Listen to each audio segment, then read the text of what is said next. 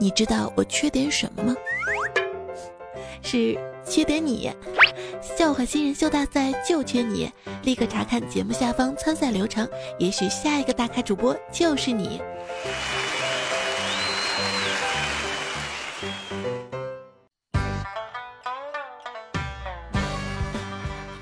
嗨，大家好，这里是喜马拉雅糗事播报周一特别晚，我是你们的老朋友佳期。最近啊，娱乐圈不太平啊，这瓜吃的我是一愣一愣的。前一阵儿，演员蒋劲夫被爆出了家暴丑闻，后来情节反转了好几次啊，至今大家也不知道真相到底是怎么回事儿。不过我大概推算了一下他家暴的时间，结果惊奇的发现。竟然和双十一促销的时间刚好吻合。通过这件事儿啊，我发现了明星们也是人啊，生活中啊也充满了各种破事儿。咱们普通人啊，那就更别提了。但是我们说的最多的呀，却是没事儿。不瞒你们说呀，我最近过得也不是很舒心，就觉得自己活得特别卑微，每天小心翼翼、提心吊胆的，就连逛个街呀。我都不敢问导购这件衣服多少钱。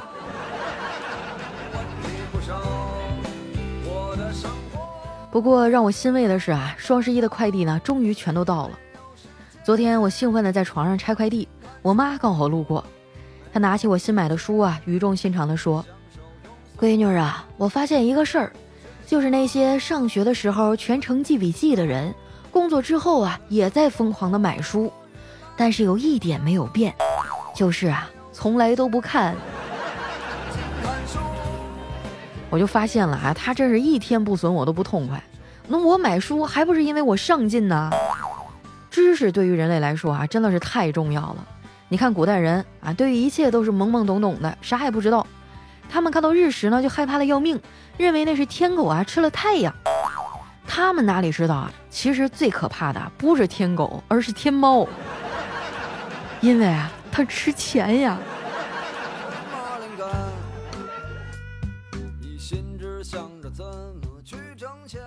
吃完晚饭啊，我爸妈出去遛弯儿。这老两口刚走不久，丸子就来了。他过来拿他双十一啊凑单买的东西，结果拿完他也不走，非说自己饿得走不动了，要吃了饭再走。我一看啊，这家里也没啥剩饭了呀，于是呢就给他做了一道凉拌黄瓜，还有清炖排骨汤。没想到啊，他还挺爱吃，一边吃啊一边夸我做的不错。吃完以后啊，我就问他：“丸子，我男朋友做饭好不好吃啊？” 丸子当时瞪大了眼睛啊，惊讶地说：“佳琪姐，你不是没有男朋友吗？你别吓我。”我笑着说：“啊，你刚刚都说好吃呢，这怎么一转身就忘了？”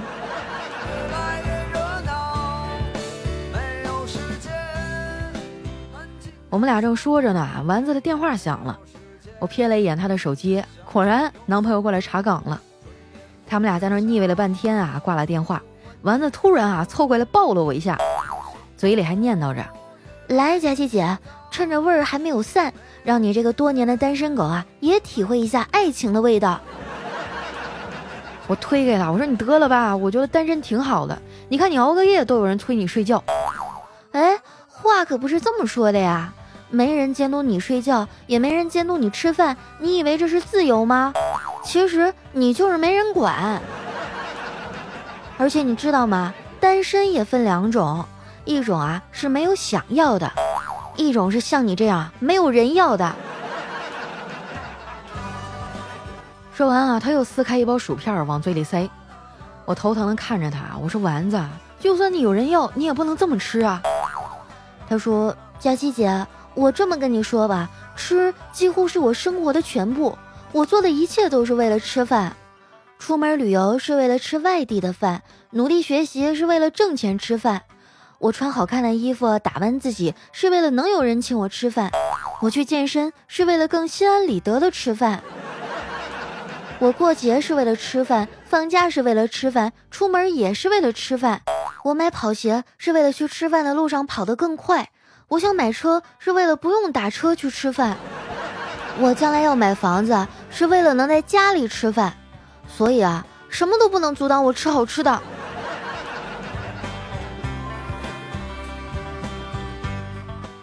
好吧，这吃货的人生啊，我是不懂了。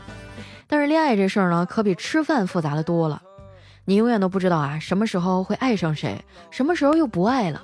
它还非常的不稳定，因为外表喜欢上你的人啊，可能会喜欢上比你更好看的人；因为身材好喜欢你的人啊，可能会喜欢上比你身材更好的人；因为有钱喜欢你的人啊，可能会喜欢上比你更有钱的人；而因为你平凡的脸、平凡的能力、无趣的性格、普通的身材而喜欢上你的人，哎，对不起，不存在。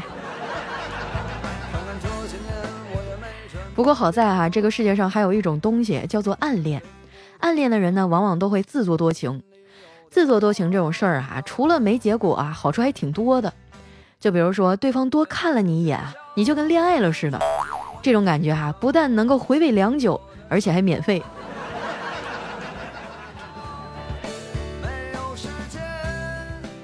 我们俩待了一会儿啊，丸子觉得有点无聊，非要拉着我去看鬼片儿。还一意孤行啊，挑选了一个特别恐怖的片子。我咬着手指哈，紧张的缩在沙发上。这丸子看我这样哈，就故意吓唬我说：“嘿，佳琪姐，你说要是那个鬼现在从电视里爬出来，该怎么办呀？”我说：“那能怎么办呀？你都有叨叨了，当然是让给我了。”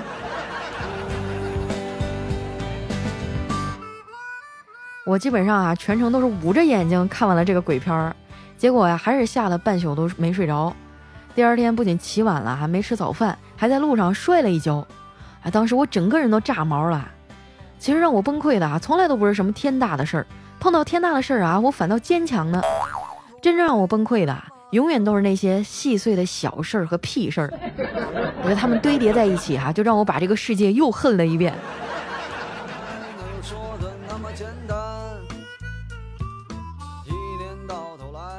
等我跌跌撞撞的到了公司啊，领导已经在办公室等我了。哎，我被他拉过去啊，结结实实的骂了一顿，这把我骂的眼泪儿都快下来了。之前啊，总有人跑过来跟我说：“佳琪啊，我挺佩服你的，能给我们做这么多年的节目。”其实你们知道吗？很多人能在一个行业坚持下去啊，是因为他只会干这个，并且还不想学新的，很残酷吧？坚持有的时候竟然就是因为懒。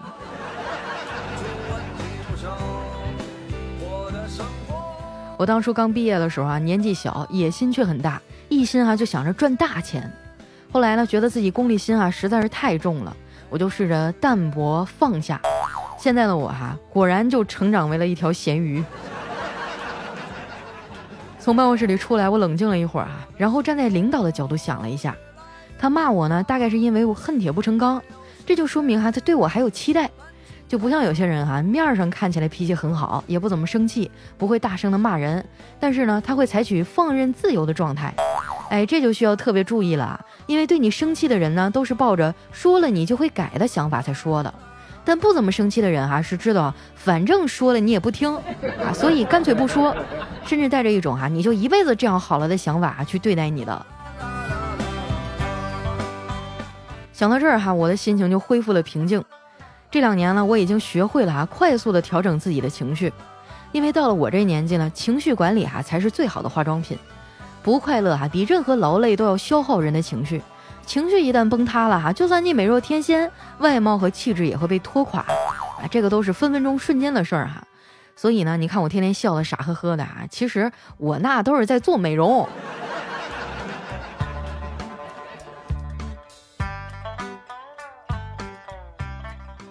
中午下班啊，我回家吃饭，一进门呢就看见我爸妈在客厅吵架，饭也没做。一问才知道啊，原来是我妈放在桌上的五百块钱不见了。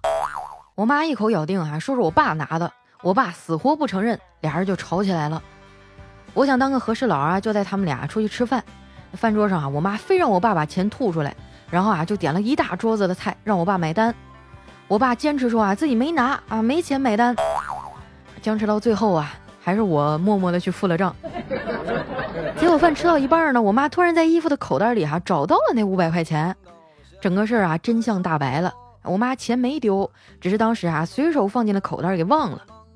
我老爸沉冤得雪啊，这一脸啊都是写满了委屈，我看他这可怜样呢，就只能又掏出了二百块钱，给他当零花钱，安抚一下他受伤的心灵。后来吃完饭回家了啊，我爸妈走在前面有说有笑。我跟在后面啊，像一个被遗忘的人。后来我越想越不对劲儿哈，你说我是不是让他们俩给我透露了呀？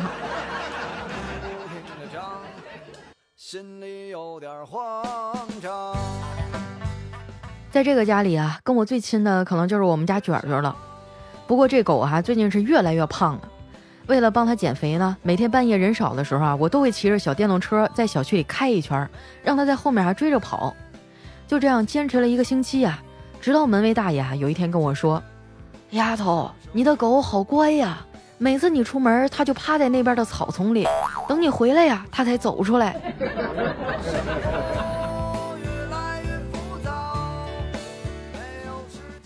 我们回到家呀，小侄子呢也从托管班啊写完作业回来了，一进门啊就跑过来说：“姑姑，下午放学，朋友要跟我去游乐场玩。”我说：“啊，那你这是在通知我，还是在征求我的意见呀？”他眨了眨眼睛啊，说：“我是在跟你要钱。”我这个侄子呀，真的是人小鬼大，他长得比较瘦小哈，所以力气也不大，跟同学掰手腕呢总是输。于是啊，他就跟女生比，结果呢还是比一次输一次，大家都嘲笑他呀。但是谁都没有察觉啊，这个小屁孩儿已经在不知不觉当中啊摸遍了全班女生的手。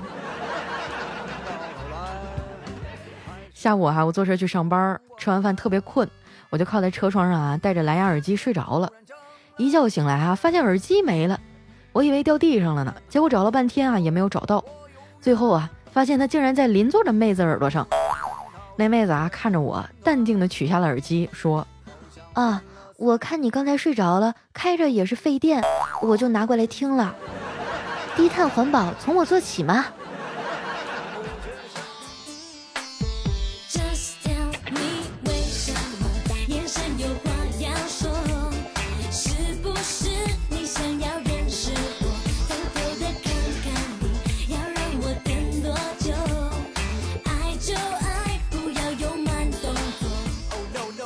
一段音乐，欢迎回来，这里是喜马拉雅糗事播报。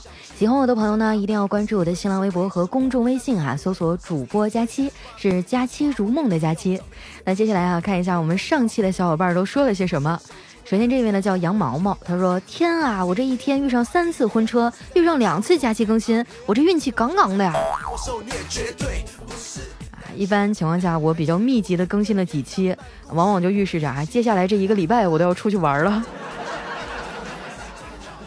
下一位呢叫雪少年啊，他说好想听听佳琪小姐姐是怎么讲的课啊，肯定是生动形象、绘声绘色的，一定特别有意思。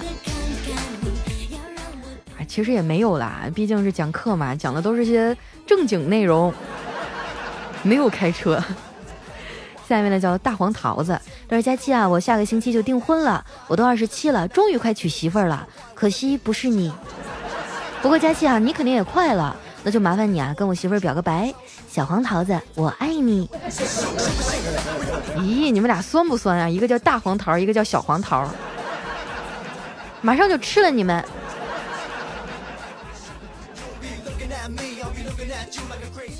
下面呢叫爱到尽头也无悔哈，他说听闻爱情十有九悲，听闻你我没有结果。如果不出意外啊，我觉得佳期这一期还是不读我。哎，但是我读了，意不意外，惊不惊喜？我跟你说啊，我读留言那都是随机性特别强的啊，你不要指望着推断出什么样的规律，那都是没准的事情啊，没准下期你就上墙了。来看一下我们的下一位呢，叫孤寂 love 赢，他说佳期啊，我一单身狗喜欢你三年了。啊，从今年开始啊，一直到年尾，有可能是最后一次听你了，因为从明天开始啊，我就要一直改图了。我感觉我的人生啊，就是设计图纸，我要改图纸，然后再听佳期老司机开车。就看在我喜欢你三年的份上，念我一次吧。啊，你这条留言我捋一捋啊，什么意思？你要改什么图？为什么改图就不能听我的节目了？你要走了，我会伤心的。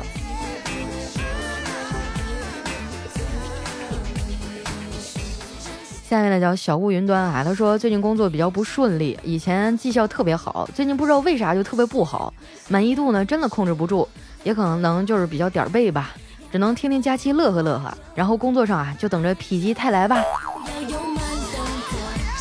啊，你的这个绩效工资是跟满意度挂钩的呀？那你是做客服一类的？年底了，大家都忙，一个个心烦气躁的，肯定就是火气比较大，然后就把这个气氛撒到别人身上。啊，过一阵就好了啊，你也不要太上火。来，我们的下一位叫四叶草寻雨，他说在下班的路上抱着侥幸的心理看看佳期有没有更新，一看，哎呀妈呀，兴奋的我在夜黑风高的林间小路上手舞足蹈起来。兴奋过后才左右看看有没有人看到我的丑态。是吧？你这个手舞足蹈，你应该录下来呀，没准发到网上就火了。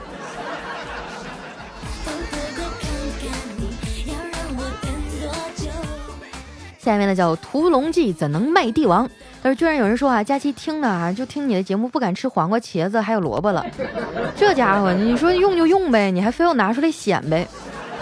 不就是敷了个面膜吗？还能敷出白富美咋的？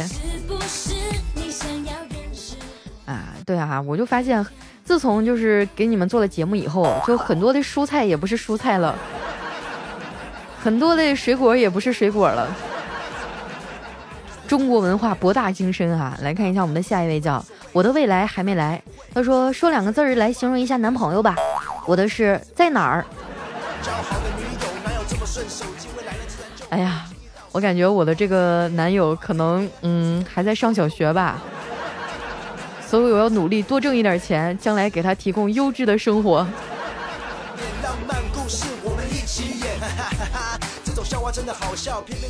下一位呢叫许嵩，我大爱你。他说：佳期啊，你能说说你为什么人长得这么好看还单身吗？哎呀，这个嗯，怎么说呢？我就感觉我在生活当中真的是一个很腼腆、很文静的人。尤其是当我不说我的工作是什么的时候，很多人就会对我有一个错误的判断。就比如说，会有一些男孩子，他们在我面前尝试着去讲一些黄笑话，我觉得这简直就是自寻死路。哎呀，但是我基本上就是跟这帮男生熟了以后，就会变成好哥们儿了，因为谁也不会找一个是吧，段子讲的比自己还黄还溜的女人。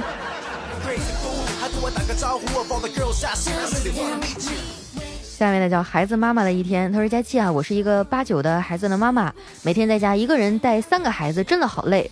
大的读二年级，老二读大班，小的一岁半。老公是做生意的啊，经常不在家。前几天啊，他说了一些话，很伤我的心，我真的很难过。不过还好有你啊，佳期。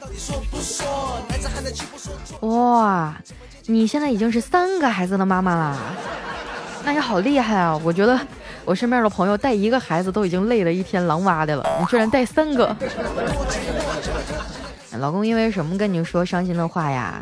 我觉得夫妻两个人吧，最重要的还是沟通啊。很多男人就觉得，哎，我在外面挣钱，我怎么怎么辛苦，你回来带一天孩子试试啊？你会发现，你还是想出去挣钱。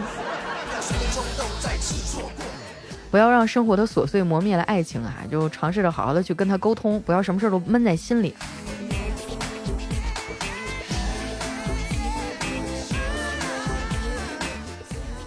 下面呢叫小活流水哗啦啦啦啦。他说，早上起来上班哈，一辆公交车从小区门口呼啸而过，我不禁发出感慨：以后有钱有势了，我一定要在家门口增加一个公交车站啊！然后我老婆就在旁边冷冷的回答说：“你有钱有势了还坐公交车呀？哼，果真是贫穷限制了我的想象力哈。”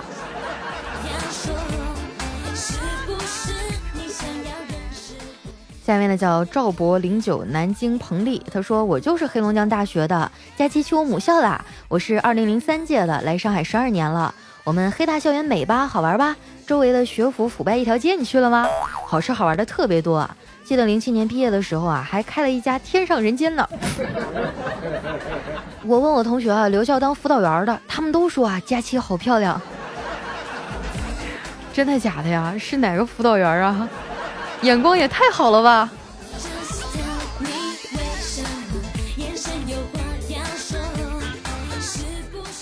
下面呢叫左鹅城，他说都说听佳期会怀孕，我一直不信，现在不得不信了。听了一年哈，我一个大男人的肚子都越来越大了，吓我一跳啊！我还合计我我的节目已经解决了一个生物上的这个世界级难题。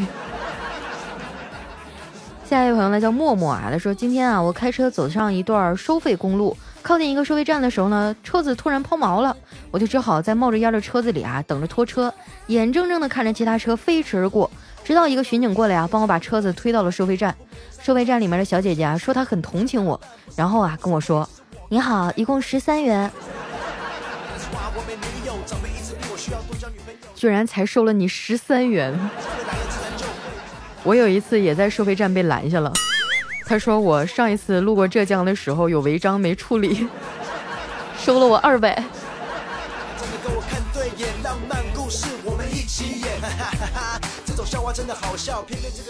下一位呢叫佳期的胡新月啊，他说今天去表姐家串门，看到沙发上有个香蕉，扒开我就吃了。吃到一半的时候呢，表姐从房间出来，看到了我手里的香蕉，发了疯似的把它给夺去了。哎，你说现在的亲戚啊，真是抠门儿。从他家出来啊，我越想越不对劲儿。哎呀，你说我都干了些啥呀？哎呀，这个嗯，经常听我节目的朋友应该知道啊，去女孩子的家里就不要乱吃人家的水果，蔬菜也不行。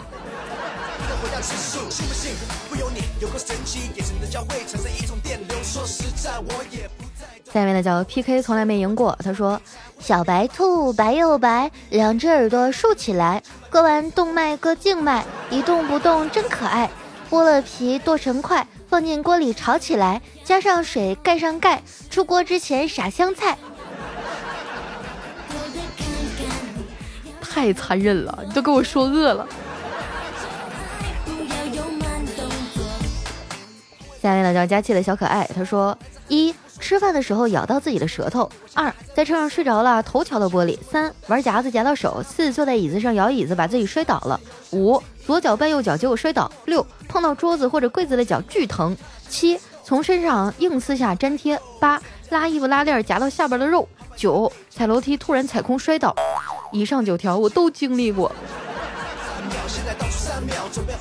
哎呀，那你这人生。我建议你去买一下彩票吧，像你这种中奖率哈，我觉得你什么双色球啊，各种球的都能中。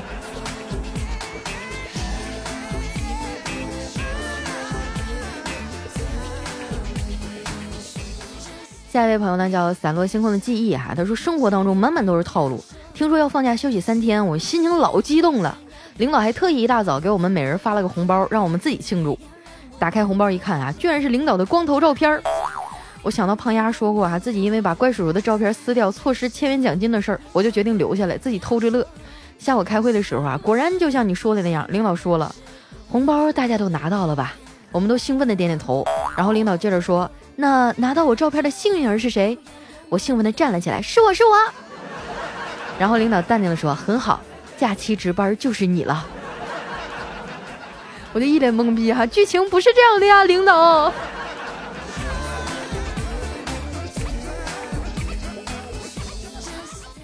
下面呢叫特爱佳期，他说今天穿了一件包臀裙儿，一双水晶袜，坐公交车，旁边呢一爸爸抱着一小女孩，这小女孩长得萌萌哒，趁我不注意哈，就用手摸我的腿，摸了一把，我对她笑了笑，又摸了一把，我仍然尴尬的笑了笑。这时候呢，小女孩对她爸爸说：“爸爸，爸爸。”这个姐姐的腿好滑呀，你也摸摸。估计老爸感动的老泪纵横啊，闺女儿爹没白疼你啊。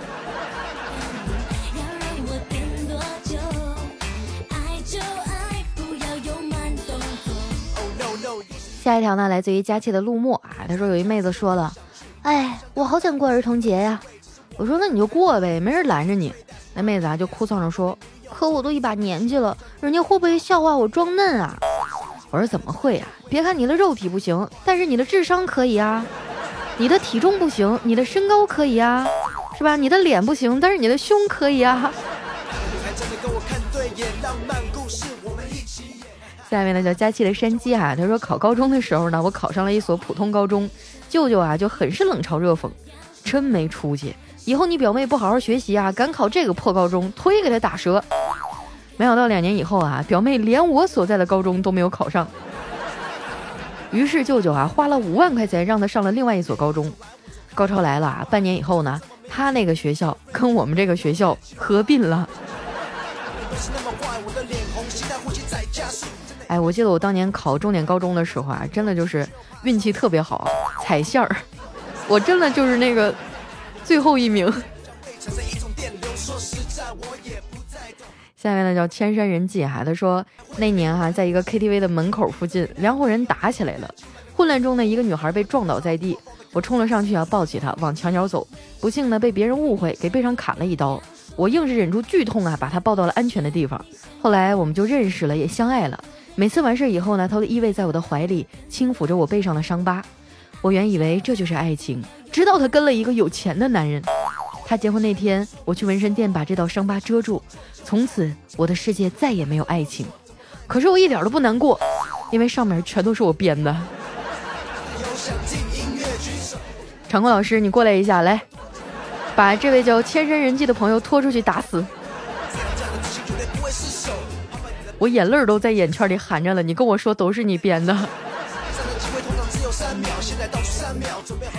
好了，那时间关系啊，今天留言就先分享到这儿。喜欢我的朋友，不要忘了关注我的新浪微博和公众微信哈，搜索主播佳期，是佳期如梦的佳期。